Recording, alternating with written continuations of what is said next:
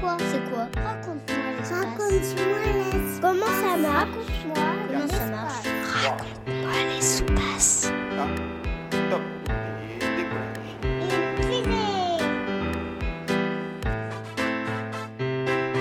Bonjour, je m'appelle Alexandra et j'aimerais savoir euh, combien de temps on pourrait vivre dans une fusée.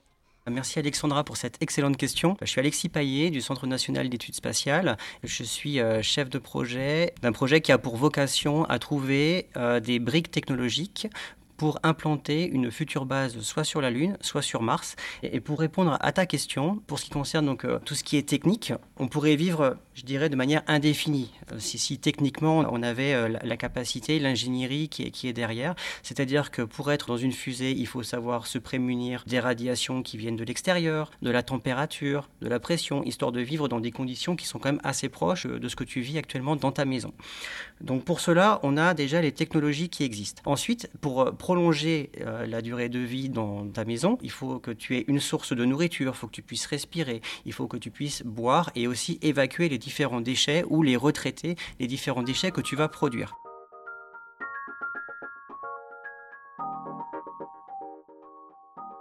Pour ce qui est donc du support vie, on a besoin de respirer. On sait aujourd'hui traiter euh, le CO2 que l'on rejette. On sait également recréer du dioxygène dans une atmosphère, amener de la nourriture. Alors aujourd'hui, tout est empaqueté. On mange cette nourriture en la réhydratant avec de l'eau. Dans un avenir plus lointain, si vraiment on veut aller vers Mars, c'est-à-dire avoir 9 mois de voyage entre la Terre et Mars, il faudra produire sa nourriture sur la station ou dans la fusée qui va nous accueillir. Donc ça nécessite quand même d'apporter euh, des graines pour avoir de la salade ou pour avoir euh, tout un tas d'aliments qui seront nécessaires pour se nourrir. Ensuite, donc il va y avoir le traitement des déchets. Ce qui est important, c'est de justement de récupérer la plupart de tes déchets, qu'ils soient organiques ou non organiques, que l'on sache les traiter et recréer de la valeur ajoutée. C'est-à-dire que, par exemple, quand tu vas aux toilettes, eh ben, il faut récupérer euh, l'eau de tes urines pour la retraiter pour qu'ensuite elle puisse être reconsommée. Quand tu vas partir de la Terre pour aller vers Mars, pendant 9 mois, tu vas rester en totale autonomie. Il, va vraiment falloir que tu saches réutiliser tous les déchets que tu vas produire. Et c'est quelque chose qui va être hyper important important. Et aujourd'hui, ces technologies, elles existent. Euh, Par exemple, dans la station internationale, on a un recyclage qui est à peu près à 92%. Donc c'est quelque chose quand même qui est très fort. On est un peu les, les champions du recyclage dans, cette station. Et si on veut aller plus loin, eh ben, il va falloir recycler encore plus.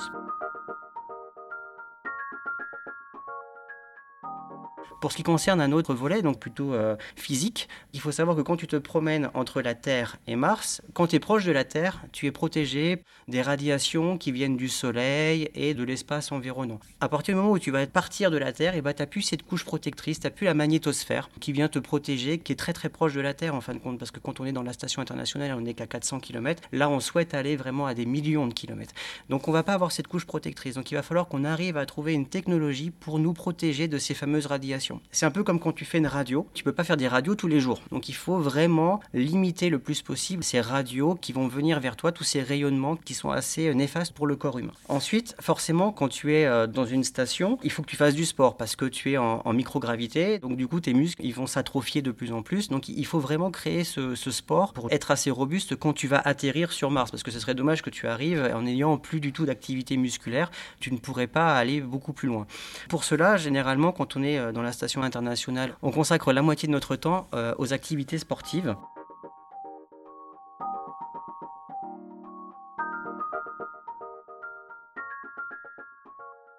Aujourd'hui, dans une fusée ou plutôt dans la station internationale, on est capable d'y vivre pendant quelques mois. Ce que l'on souhaite faire, c'est aller au, au, niveau du sans limite, c'est-à-dire être de manière permanente dans cette fusée ou dans cet habitat qui sera positionné euh, sur Mars. Et, pour cela, donc, il faut mettre euh, toutes ces technologies en place pour être indépendant, pour pouvoir produire sur place, traiter sur place, purifier l'eau sur place, pour euh, vraiment y vivre de manière saine et ainsi limiter les transports entre la Terre le lieu où on sera en ravitaillement euh, d'air et d'eau. On pourrait donc imaginer euh, que toi, Alexandra, tu puisses aller sur Mars pour y découvrir ces nouveaux mystères à partir de 2035-2040.